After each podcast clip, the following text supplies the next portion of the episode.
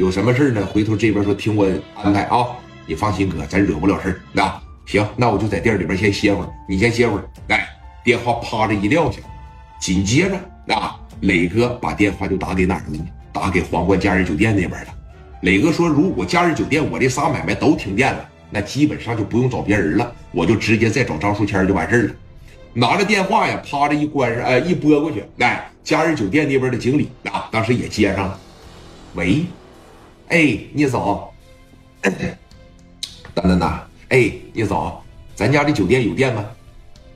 有电呢，正常营业是吧？正常营业，刚都来了好几个客人了，那个赌场也有人进来了。酒店里边有电，怎么了，聂总？没事儿啊，我这游戏厅啊跟这那啥都停电了，我这问问你那边怎么样？咱这边没事儿啊，一切正常，一切正常就行。那个行，完有事告诉我啊。电话叭着一撂，哎。这刚刚的一撂下电话，咋的？丹丹把电话这就又回过去了。磊哥这边一接上啊，喂，哎，丹丹呐，哥，出事了，出啥事了？没电了。行，我知道了。那这刚停一会儿呗，咱俩挂了电话有十分钟啊，电就停了。行。给客人该赔偿赔偿，给人该道歉道歉。那这个事儿我交给你了。那行，什么时候来电呢？我再通知你吧。然后把门先关上吧，先停业整顿。那行，那我现在就通知客人去。哎，好嘞，哎，好嘞，聂总，哎，电话啪的一撂，在全豪实业公司旁边的几大金刚这都在这坐着。哥呀，这个事儿他妈还用问吗？这百分之百是张树谦给咱捣的乱呐！蒋元脾气上来了，这一站起来啊，从保险柜里边给五连子拿出来了，我找他去，啊，给他崩了。刘毅啪的就拉出来，你可别闹了，先别添乱，来看大哥怎么说啊。蒋元的脾气上来了，啊，这有你这么干的吗？你这不公报私仇吗？有能耐你冲着咱人来呀，你端饭碗。我告诉你，这到什么时候吧，做人留一线，你端人饭碗真是比杀人诛心都难受啊。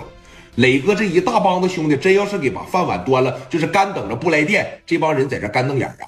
你养着这帮人，每天要是没进项，你得花多少钱呢？这太操蛋了，这有点啊。那底下乌泱乌泱这个炸营子了。那王群力当时站出来了，说说说兄弟们，咱先别，先别，先别，先别，你先坐下。蒋儿，你先坐下。有什么事不得听大哥的吗？对不对？那磊哥在这儿呢，显着你了，你怎么还这么愿意表现自己呢？你先坐下。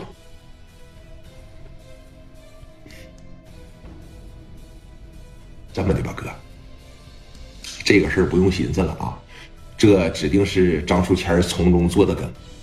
你这样吧，给他打个电话，问问呢，他想咋的？啊，就是什么样的方式能给咱把店来了？你先跟他好说好商量。如果要不行的情况下，咱就过去找他一趟呗。横竖这店也掐了，这不真奔着撕破脸皮来的吗？那咱也就不用惧他了。我瞅着吧，这小子也就这两下子了。就这么低级、这么下三滥的招数，他都用上了。